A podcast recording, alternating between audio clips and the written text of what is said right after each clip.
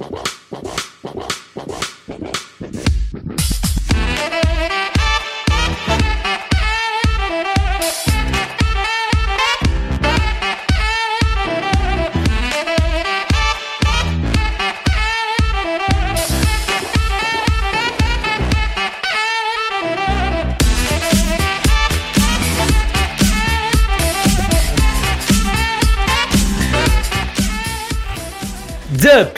Is.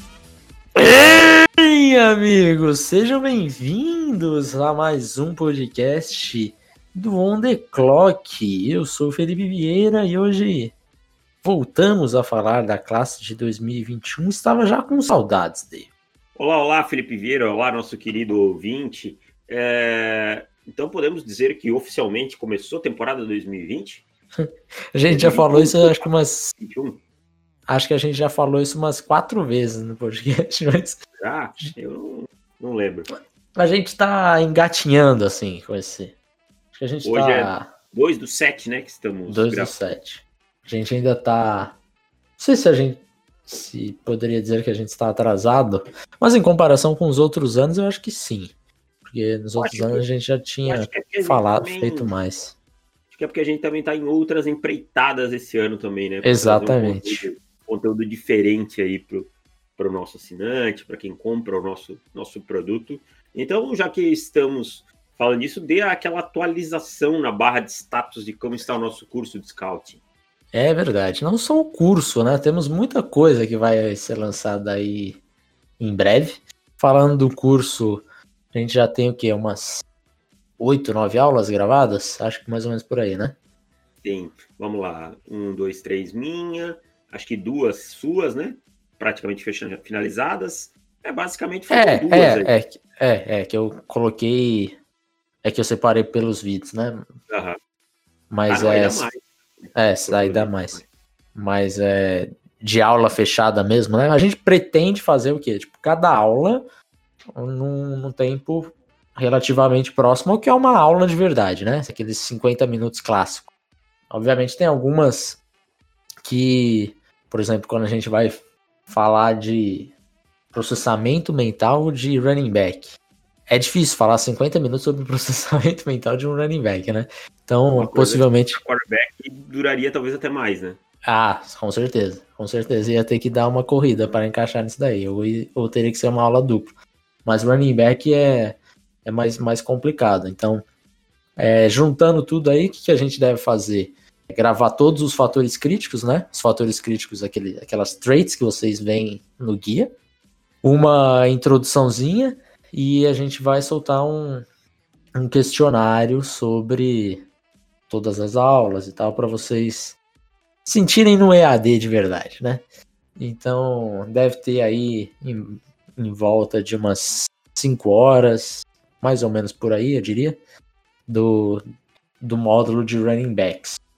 Além disso, você que não é assinante, saiba que, se a gente não, não tem falado isso suficiente, no meio de agosto, antes de começar a temporada, a gente vai soltar um guia preview dos top 50, digamos assim, ou pelo menos os principais 50 jogadores, ou os mais falados. E esse, esse guia de 50 jogadores para a temporada, totalmente gratuito para quem é assinante. Então, você que é assinante, não importa se você é assinante mensal, trimestral, anual, se é assinante eterno, né? Independente do, do, seu, do seu plano, você tem acesso a esse, a esse guia. Então, você ainda que não é assinante, se torne assinante, ajude a gente a fazer mais conteúdo e em troca a gente te dá esse, esse conteúdo extra para você saber mais sobre o draft de 2021. Tá bem adiantado também esse material. É, tá, a gente tá, tá indo bem, tá indo bem. Já tá bem legal. Tem já algumas surpresas, alguns caras assim que é, já deu para para sentir que tá no hype, tá no nome, e outros que não, que realmente são jogadores que dá para ter uma boa expectativa durante o, ah, o processo e tal. Uhum. Então vai ser bem legal. Vai ser no mesmo formato do guia, tá? Uhum. Do guia que já conhecem. E é exatamente aquele mesmo formato só que com os 50 caras, até para 50 caras depois a gente vai poder no final da temporada ver, ó, realmente esse cara aqui evoluiu nisso, nisso. Exatamente. Então vai ser bacana. Então é um guia 1.0, 0.1 eu diria, 0.1. Exatamente. Aqui não tem lá no PFF, lá eles não soltam o version 1, version 2. Isso. Somos nós agora, a gente tá ficando famoso. É, tá ficando sério o negócio. Enfim, Davis, vamos então para este tema, que é fazer um ranking dos edges desta classe. É, eu sempre gosto muito desse tipo de podcast, porque apesar de a gente estar tá sempre falando, ah, o fulano é bom, fulano não, não achei meio hypado e tal, e tal é, quando a gente faz esse ranking, a gente não conversa, né? A gente não, não fala qual é o meu primeiro, o seu segundo. Enfim, a gente. Cada um faz o seu separado, depois a gente junta e vê quais as diferenças que deram. É, eu vou buscar lá no, no, nos podcasts do primeiro ano de On The Clock, que a gente fazia, fazia da seguinte maneira. A gente solta o ranking inteiro, do quinto ao primeiro, e depois a gente vai falando sobre esses jogadores e, e, quem tem fulano mais alto e tal, e a gente vai falando em cima deles. Então eu vou começar, Davis. É, meu quinto edge rusher. Uma surpresa, eu acho. Quincy Roach. Meu quarto edge rusher. Deixa eu falar falar direitinho, né, para não ficar, porque senão a galera reclama. É, exato. Exato. O, o Roach, se você quiser pesquisar o nome dele, é Quincy mesmo. Quincy Roach de Roche. Roche, tá? O Ellen Roche. É, se você quiser pesquisar sobre ele, assistir o tape dele, é assim que se escreve. Ele era de tempo, acabou se transferindo para Miami agora. Mas se você for buscar tape dele, obviamente vai ter só de tempo, tá? Quarto Edge Rusher, Chris Rumph, de North Carolina. De Duke. Eu ia dizer Duke. De Duke. É, é porque North Carolina, eu estou empolgado com North Carolina esse, esse, nessa temporada. Então, está recrutando bem. Tá, tá. Vai ser interessante. Quem sabe ano que vem a gente vê aí North Carolina dando um calor em, em Clemson. Acho que não esse ano, mas enfim. Chris Rumph, então, de, de Duke. Em terceiro, Carlos Basham, jogador de Wake Forest. Em segundo, Patrick Jones, de Pittsburgh. Em primeiro, Gregory Rousseau, de Miami. Dois jogadores de Miami nesse top 5 de Ed. E há quem diz que eu ainda odeio os Hurricanes. Haja coração. Então, cara, vou falar do nosso ranking, mas eu acho que as surpresas ficaram é, pelo caminho. Não vão ser tão grandes assim. Ah. A gente vai ter uma discordância só, que é o Ramps que ficou ali na beiradinha do meu e tal, mas uhum. que quase entrou. Mas o meu quinto é o Joe Tryon, é, hum. Ed de Washington, é o meu número 5 hoje. Aí foi a única dúvida que eu tive, foi aí no, no Tryon, na, é, tinha mais alguns jogadores que eu gostava, inclusive uhum. o, o Rams. Número 4, Quincy Roach, Temple, transferido de Temple para Miami. Uhum. É, Número 3, Patrick Jones, Pittsburgh, meu número 3. Uhum. Número 2, Carlos Basham, Wake Forest. E uhum. número 1, um, Gregory Rousseau, Miami, é, jogador de Miami, que inclusive já tem um vídeo sobre ele no nosso canal no YouTube. Se você não uhum. é inscrito no nosso canal no YouTube, não perca mais tempo, falar se inscreva. Se você está ouvindo esse vídeo na sexta, ah, está ouvindo esse podcast na sexta-feira, saiba que hoje sai um top 5 Eds mais da temporada para NFL. Cinco é. Eds 2020 NFL, na minha visão. Então tivemos diferença. É, o, o, Chris Ruff no meu ranking e o John Tryon no seu. O restante ali, só a posição. Gregory Rousseau primeiro nos dois. É, Patrick Jones e Carlos Basham é, alterou, alterou aí, posição segundo terceiro, eu e você.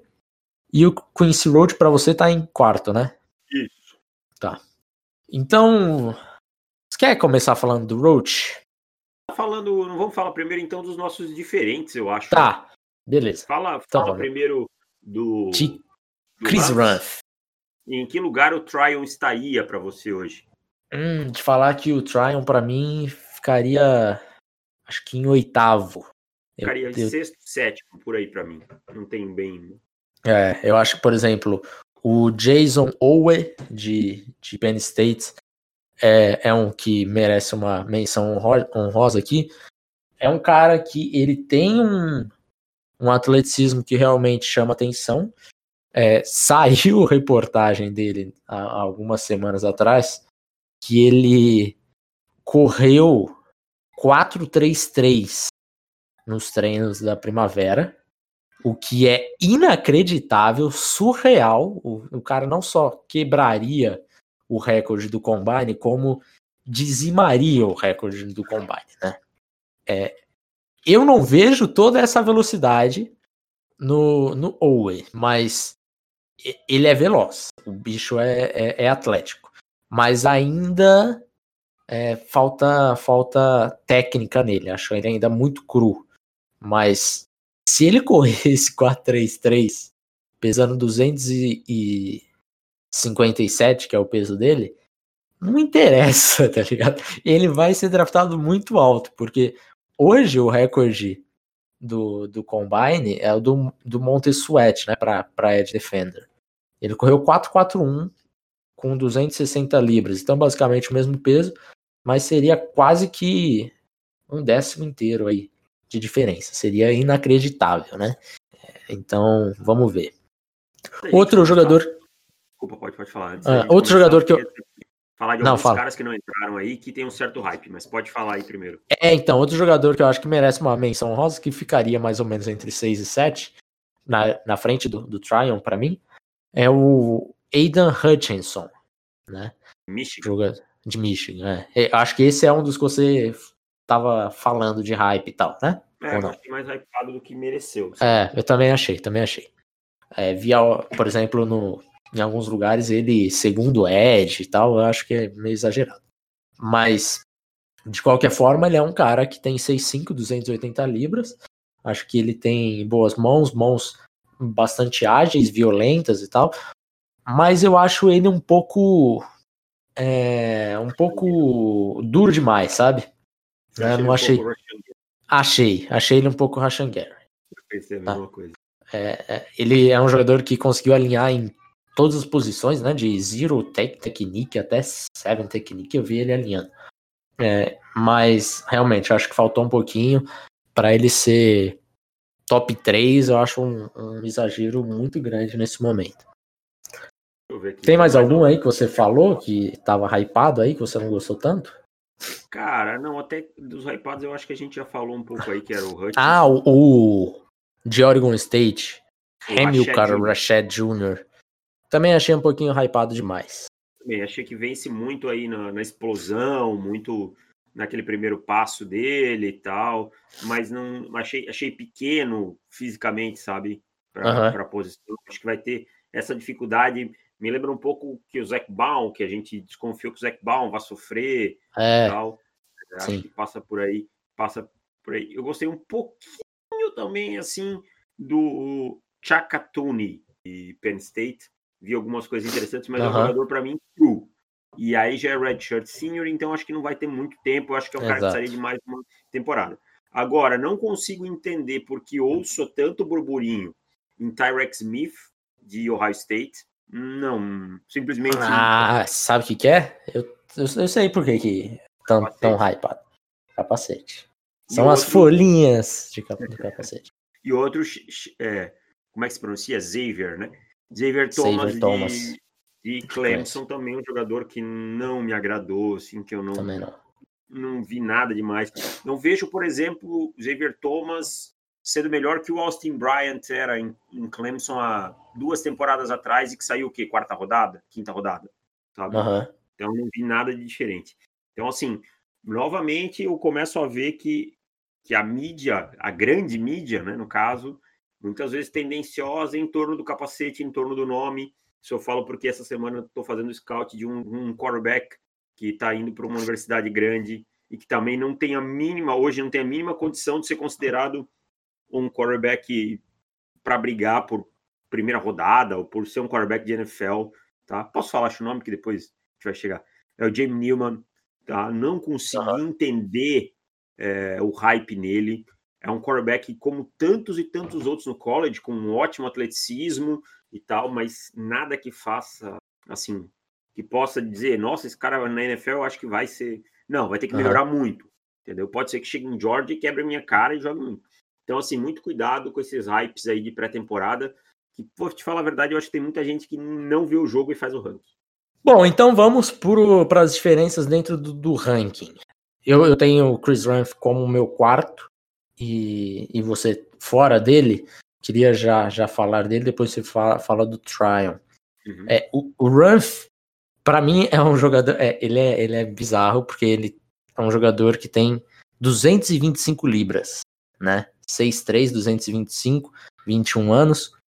Ou seja, 225 peso de linebacker. É assim, peso de linebacker undersized, digamos assim. E precisa, né? Exato.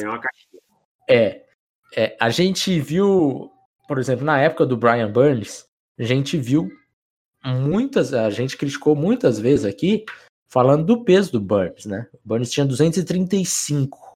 Ele chegou no combine, acho que com 246, 247, algo nesse sentido. E, e assim, não é um peso excelente, 247. Né? Eu ficava abaixo ainda. Mas era, era aceitável. 225 não é aceitável para um edge rusher da, da NFL. Então, primeiro ponto. Ele precisa muito, muito ganhar massa. Ele já é um redshirt júnior, é, 21 anos, então acho que ainda dá uma esperança, né? É, a gente vai ver alguns outros aí, é, acho que, que a gente deixou de fora, que já, já, já eram redshirt senior e 23 anos e 235 libras. É, eu tenho mais esperança no, no Ranf com, com 225, mais dois anos a menos, né? A ganhar massa. Então, esse é o primeiro ponto. É, ponto mais negativo possível dele é esse. Pontos positivos. Esse cara, ele consegue, tecnicamente, ele consegue fazer de tudo, bicho. Eu fiquei, assim, inacreditável o tanto que ele conseguia vencer de formas diferentes, né? E, e, do que foi, foi até inteligente com ele, né? Até fiquei surpreso como eles faziam, porque alinhavam ele de todo que é jeito possível, assim, em pé, de um lado, por dentro do, do center, do lado do guard, é, como Ed mesmo e tal, tal, tal, em pé, com a mão no chão, usou ele de todas as formas. Mas ele ganhava independente de onde ele alinhava. Então é um jogador que eu acho extremamente atlético, acho que tem um bend muito bom e tecnicamente muito acima da média, muito acima da média. Eu acho que tecnicamente falando, ele é o jogador mais pronto do meu ranking. E aí falando de todos mesmo, Gregory Rousseau, Patrick Jones, Carlos Baixa, eu acho que ele é o mais pronto de todos. Eu acho que ele tem a possibilidade de chegar a terminar o processo e, e no draft e ele brigar de verdade pelo topo da posição, porque eu acho que não está vendido a primeira posição como estava no ano passado com o Chase Young. Né? Então eu acho que ele tem essa possibilidade. Óbvio que ele vai ter que ganhar peso para isso. O, o, pai dele é, é treinador de, de linha defensiva, né, já há algum tempo, acho que foi em Alabama, foi em Tennessee, foi em Texas também.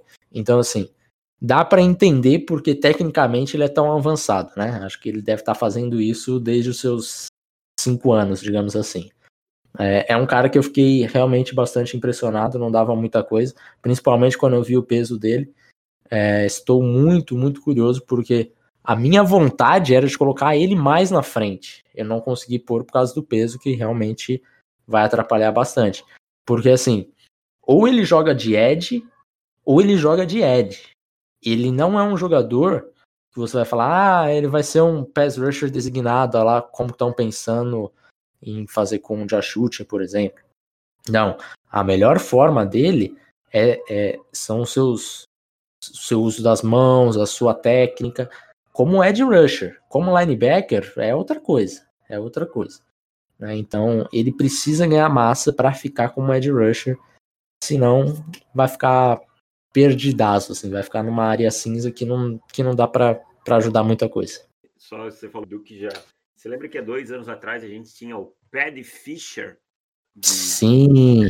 Duke, né? Daí Duke, se não me engano. Não, Paddy. Ah, não, ele era Northwestern. Northwestern. Northwestern. Ah, eu, porque eu fiquei com o Duke na cabeça, eu fiquei lembrando por onde anda Pad Fish. É, vem para essa classe aí, bicho. Vai ser, se não melhorar muito, vai ser leite. leite é, sim. Se for, né?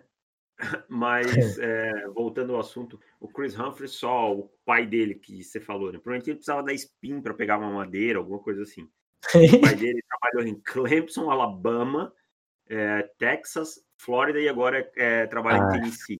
É. O histórico em casa do, do rapaz aí deve ajudar. É, sem dúvida. Vai lá pegar a cerveja pro pai aí. Dá o spin, dá o spin. Faz um counter na geladeira. Ele jogou, jogou como linebacker em South Carolina. Uh, eu gosto também do Chris Humphries, acho que ele pode evoluir. Eu fico muito preocupado com essa questão do peso dele. É. Mas o jogador meu que não está no seu ranking é o Joe Tryon, de Washington, um cara de 6'4, um cara de 251 libras, teve 8 sacks na temporada passada. É um cara, o que eu não gosto nele, acho que o reconhecimento de jogada deles deixa, deixa a desejar. Não é um cara que me parece entender é, o que a L está lhe mostrando, sabe? Não é um cara uhum. que vem no pool, ele consegue entender que é um conceito, que vai usar o pool, então provavelmente o offensive tackle vai por. Ah, o, desculpa, o running back vai por ali atrás, esse tipo de coisa. Ele não tem essa antecipação, ele não reconhece muito rapidamente quando é um misdirection, uma jogada que o cara começa para a direita e volta para a esquerda, ele se perde. Ele não é um cara que numa read option eu acho confiável se manter ele o, o quarterback e tal. Então é uma coisa que eu não gosto. Outro ponto, eu não gosto da mudança de direção dele. Acho que ele é um pouco duro mudando de direção e isso compromete os counters move dele quando ele precisa atacar um gap para dentro, esse tipo de coisa.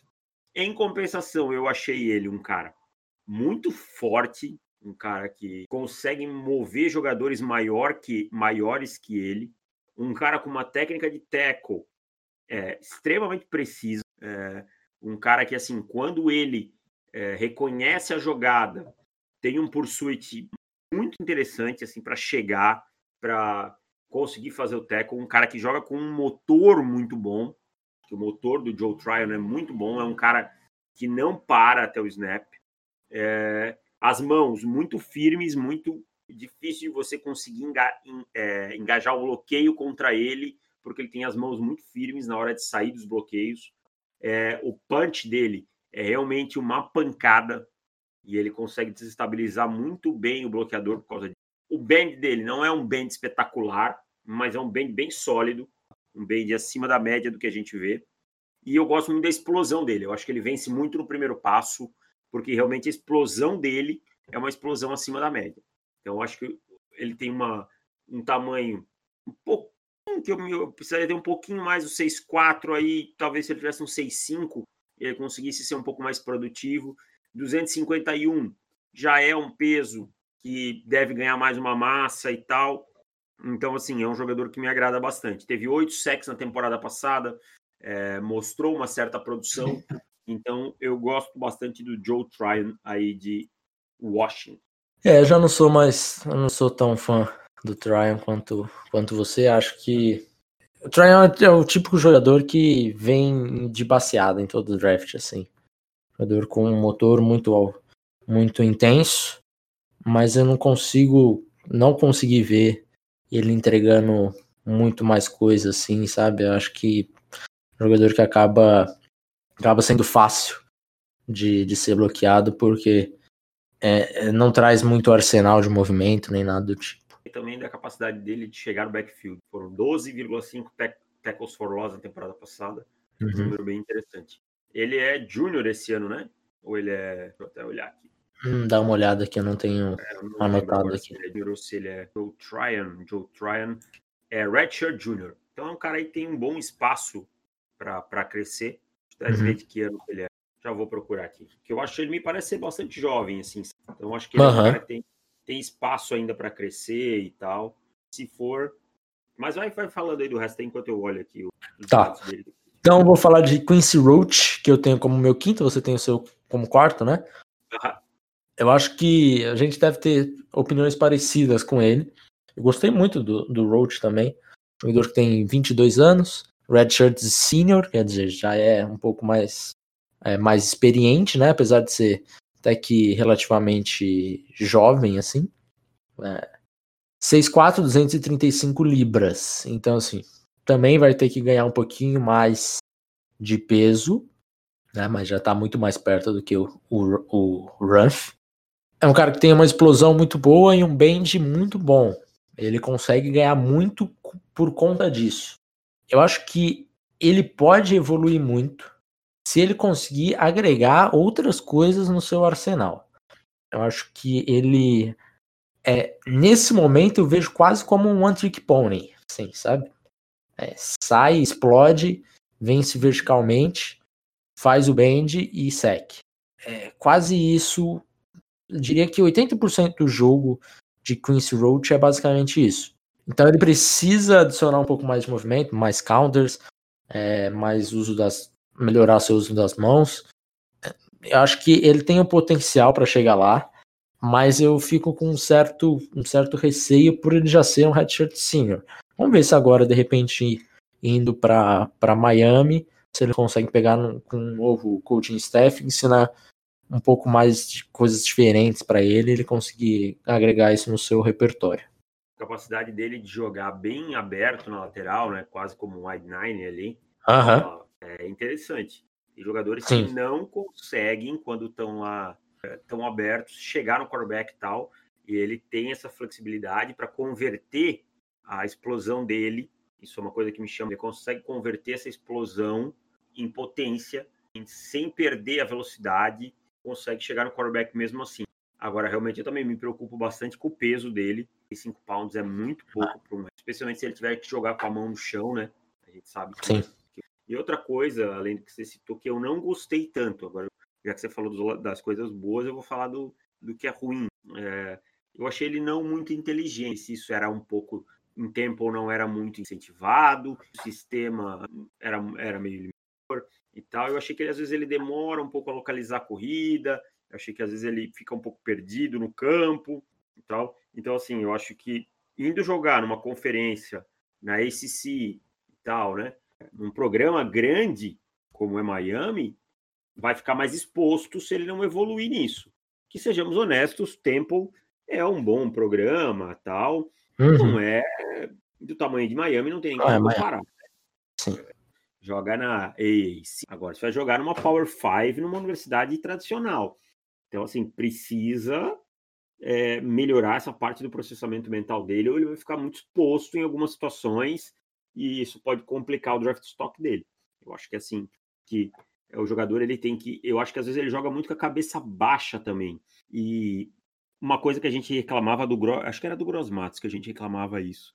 É, primeiro precisa entender o que é jogada para depois definir a técnica. É, ele muitas vezes ataca com técnica de pass rush numa jogada de corrida. É, foi uma coisa assim que me incomodou um pouco. Mas é um jogador com excelente potencial. É. O Miami pode evoluir.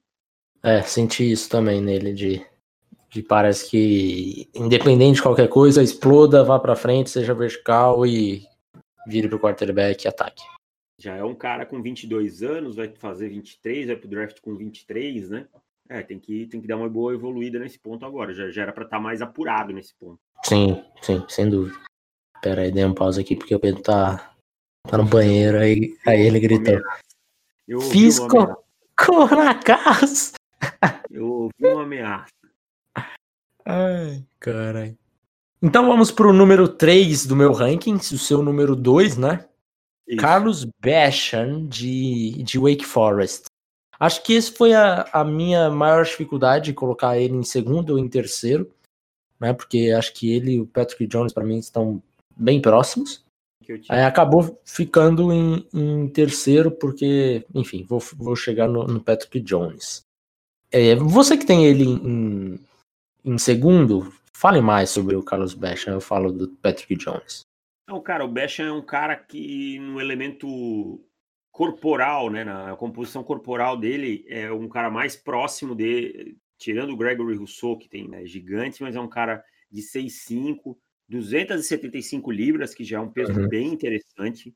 É um cara que teve produção no ano passado, teve 10 sacks, jogando por Wake Forest, que a gente sabe que, por mais que tenha tido bons momentos, não é uma universidade de elite, é um programa menor. O que eu não gosto muito no Basham, ele não tem um grande bend. Tá? E eu vou até depois não. de que eu falar dele, eu vou falar quem ele me lembra um pouco nessa classe, apesar de eu achar ele, comparando o começo, assim, melhor. E ele também não é um atleta assim que me impressiona. Ele não é aquele cara que eu acho que vai chegar no combine e arrebentar o combine. Longe disso. Tam, também acho que não, mas é, eu acho que as pessoas subestimam o atletismo dele. É, eu Parece... acho que ele não é um mau atleta. Não, longe é um disso. Impressionante, assim. Uhum. Ele, ele é um cara que vai chegar no combine, vai ter um ras lá de é, 6,5, 7 e tá tudo certo. Uh, agora, o, o Basham, extremamente eficiente contra o jogo corrido. Acho que de todos os edges que eu vi, o que melhor consegue selar a lateral é um cara é. Muito é. eficiente contra o jogo corrido. Um cara que você consegue mover para o meio da linha quando precisa, em terceiras descidas e tal, precisar dele mais para o meio da linha, e ele vai conseguir produzir. Ele é forte, ele não é só mais pesado, ele realmente é forte. Ele é um cara que, quando você vê ele fazendo bull rush, você vê que ele é forte porque ele tira a base muito rápido do bloqueador. Eu achei ele extremamente inteligente lendo a, as jogadas ofensivas. Raramente você vê ele caindo em play action. Não é um cara, é um cara que em RPO você via ele levantando o braço. É um cara que você via tentando bloquear um, um swing pass, esse tipo de coisa. É um jogador muito fluido para mim. Consegue assim, mudar de direção bem. Apesar disso que a gente falou de, de não ser lá o, o atleta maravilhoso, mas tem uma boa mudança de direção. Tá? E o que eu gostei é a variação de movimentos dele de pass rush. Eu acho que ele entendeu muito bem que ele não vai vencer tentando ser horizontal, tentando ser, é, desculpa, vertical, é, ser explosivo, tá? Então ele desenvolveu os movimentos de pass rush. Eu acho que ele tem bons planos de pass rush e eu acho uhum. que ele tem boa variação. Concordo. Então, para mim, ele é um cara que vai vencer por isso. Ele me lembra muito o AJ Epenesa, me lembra bastante o AJ Epenesa em alguns momentos, apesar de eu achar que ele tem mais bend que o Epenesa uhum. e que ele é um atleta melhor que o Epenesa. Também apesar acho. disso não serem os pontos fortes dele, ele é melhor que o Epenesa nesses pontos. Então o Basham é aquele cara que eu vejo chegando no NFL e sendo o Ed de oito sacks numa temporada. Eu não acho que ele vai ser uma estrela quando ele fizer a transição para nível profissional, até porque eu acho que essa classe, não sei se a gente vai ter uma grande estrela. Acho é, que não. É, é, também acho que não. E mas é, é um cara assim que tem tudo para ter muita solidez, ser muito produtivo em, em, outro nível de jogo. Então, Carlos Basham é meu segundo. É, ele é um cara que, se você precisasse de um, de um Edge para jogar amanhã na NFL, ele é o mais preparado do, do ranking. Exato. O cara é. assim que você colocaria, dizer assim, coloca a camisa, é. você vai, o que menos vai me dar problema e ainda assim vai Exato. produzir. Exato. É, tecnicamente, é, muito, já desenvolvido e atleticamente é um bom atleta, não, apesar de não ser ótimo nem nada do tipo. E tem o peso já pronto para a NFL. Então eu acho que dos cinco ele é o mais preparado, mais pronto. Agora partindo para o meu número 2, que é o seu número 3, Patrick Jones, de Pittsburgh. Pittsburgh que vem com uma linha defensiva bastante interessante para essa temporada. A maioria é, poderia até poderia até ter se declarado para o draft, mas resolveram voltar. Então a linha defensiva do, do dos Panthers é, é, uma, é uma bela linha defensiva. Mas falando do Patrick Jones, que eu acho que é o melhor deles, jogador de 6'5", 260, 260 libras, é, é um redshirt senior, quer dizer, já é bastante experiente. Apesar dessa experiência toda, tem 22, 21 anos, vai fazer 22, acho que no final do ano, acho que em dezembro. Ou seja, é um jogador jovem que chegou a, a ir pro, pro college mais cedo, porque se graduou antes no, no high school. Então é um jogador que tem uma, uma envergadura é, bastante acima da média. Tem um atleticismo que eu gosto mais do que do, do Basham, apesar de, é, de, de. Por algum motivo eu vi alguns analistas falando que que não gostava do atleticismo dele, eu discordo. Eu acho que é um cara que, que tem uma ótima explosão, é, tem um bom bend, não, não espetacular, mas tem um bom bend. E eu acho que ele já tem um, um, um certo desenvolvimento de suas técnicas para chegar no pass rusher. É um jogador que mostrou, conseguiu produzir bem na, na temporada passada. Acho que ele ainda tem coisa a evoluir, né? Tecnicamente falando. Mas eu tô empolgado com ele, cara. Eu gostei do, do que eu vi. acho que é um cara que mostrou é, bom pad level e, e eu vi, vi, potencial nele em conseguir evoluir mais. Se incomodou com o pad level dele em alguns momentos também? Sim, eu acho que, que ele é inconsistente. Isso. E, e, principalmente em jogada que se estende um pouquinho, às vezes ele parece que não consegue manter esse pad level adequado. Foi uma das coisas assim que eu notei. Uma coisa que você não falou que eu gostei nele.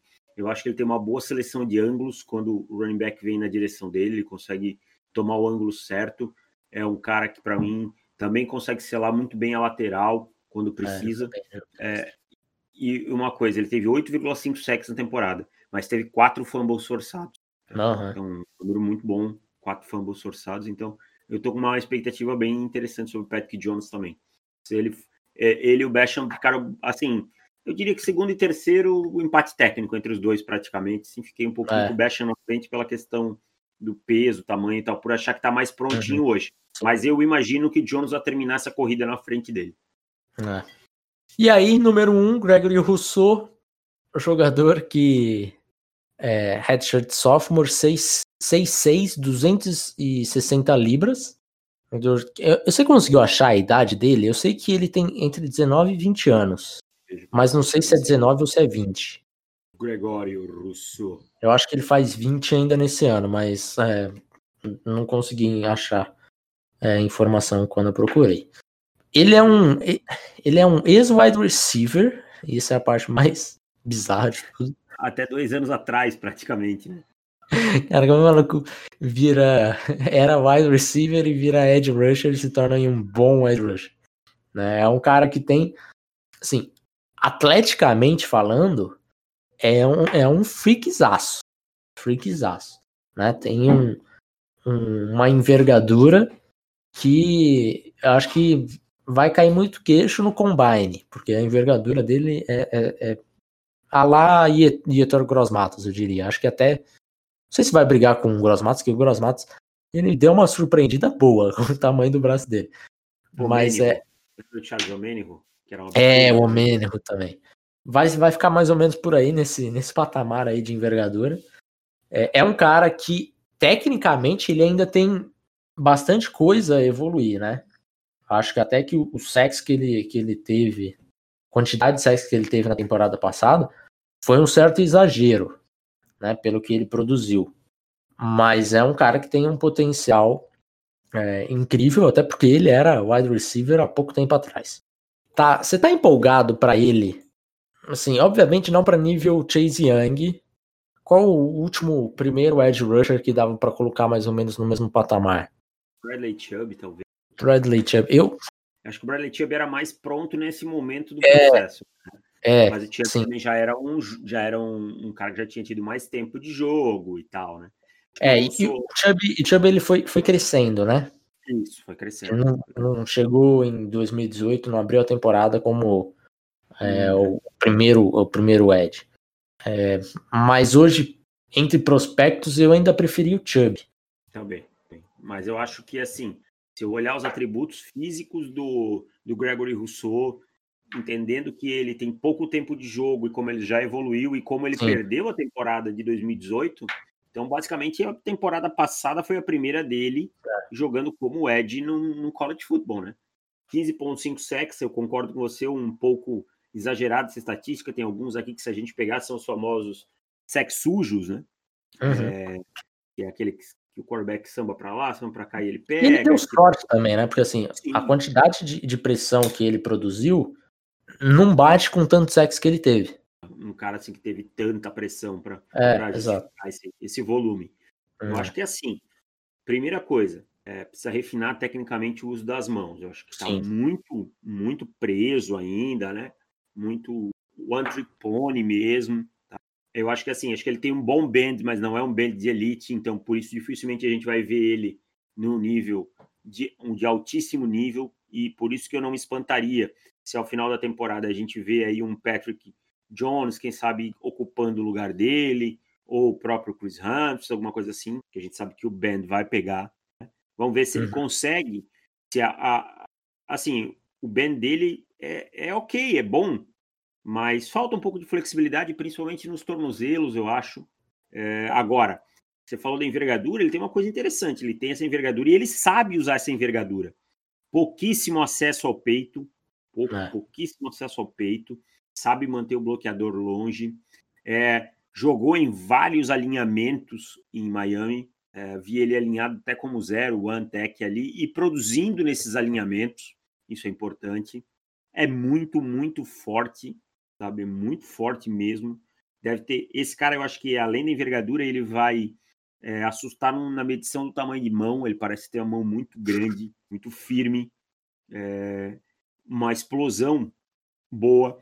Então, assim, ele tem todos os atributos, tem produção, é, precisa refinar. Se conseguir refinar, tem tudo para ser o Ed 1 aí no, no final do processo. Agora vamos ver quanto ele consegue refinar se ele não foi uma andorinha de um verão só e de uma produção boa num ano só. Uhum. É, ele larga como favorito, sem sombra nenhuma, mas diferente do que a gente fez no draft de 2020, de 2019 e 2017, é, não é o Edge, o Edge 1 garantido. Eu acho que isso ainda está em aberto. Né? Apesar de ter muita gente muito, muito com muita expectativa no Rousseau, que dá para dar uma segurada que, que tem bons nomes nesta classe, de forma geral. Eu não acho que seja, não tem esse esse grande nome, esse Bolsa, esse é, Chase Young, mas é uma classe que tem profundidade. Quer dizer, aqui a gente falou de, de cinco nomes e, e os falou e as menções três ou quatro que podem Exato. subir, né? podem subir. E as menções, exato, as menções honrosas aí levam pra gente para uns oito, nove jogadores que poderiam estar aqui no meio do ranking. Então eu acho que, que essa vai ser realmente uma classe é, com profundidade, apesar de não ter esse, esse patamar, né? Outro nome que a gente nem chegou a comentar, o Quito Payet também de Quito Pay, Quito Payet de Michigan, acho que é Pay mesmo. É, também é um nome interessante. Então, assim, tem coisas legais. Eu acho que não é uma classe ruim de Eds. Só falta esse, esse primeiro nome. É. Agora, é, é, diferente, por exemplo, quando a gente fala da classe de wide receivers, em que a gente já chega e diz: não, o Jamar Chase é o número um aqui, sem é, dúvida. Muito difícil, vai ter que acontecer muita coisa para ele não ser o número um ao final do processo. Então, uhum. é, não tem essa certeza na posição de Ed, mas acho que o Uso sai, sai em vantagem aí sobre os até pelo elemento físico dele de, de ter esse biotipo muito muito pronto para a NFL, muito que a NFL procura. É. E ele ainda é redshirt sophomore, então de repente ele pode ter uma boa temporada e por algum motivo ele resolver voltar para mais uma temporada, né? É, ainda tá ainda é jovem. Então é isso, Davis. Fechamos por aqui. Mandem seus comentários. Vocês querem que a gente faça mais top 5 ranking de posição? para a classe 2021? Se, se sim, mandem um comentário, que daí semana que vem a gente faz mais uma mais uma dessa. E qual, qual posição que vocês querem? É, Mandem, que a gente vai fazer. Não, não falem quarterbacks. Quarterbacks esse é a última. É, quarterback é só em agosto. Final de agosto. Meio final Eu vou apostar que a galera vem com wide receiver. Wide receiver eu gosto também. Eu, eu quero muito falar da minha nova paixão, Davis. Não, Não. Wyatt Davis. Ah, Estou falando de, de outra. É, é, Estou muito não, não, você, apaixonado. Você pintou uma apaixonante sua no Rachel Berryman, tá andei reparando. Ah, eu gosto. Eu gosto. Se ele piscar o olho, pra mim, a Luana fica solteira. Eu achei ele um bom jogador, mas o Devonta Smith me deu uma empolgada. Esse jogador interessante. Mas não precisa não precisa ser homem de um só. Pode ter vários. Tem essa vantagem. então é isso, fechamos por aqui. Voltamos semana que vem. Se você é assinante, voltamos na terça-feira. Um abraço para todo mundo, fiquem em casa, lavem as mãos, usem máscara e tchau. Valeu, tchau.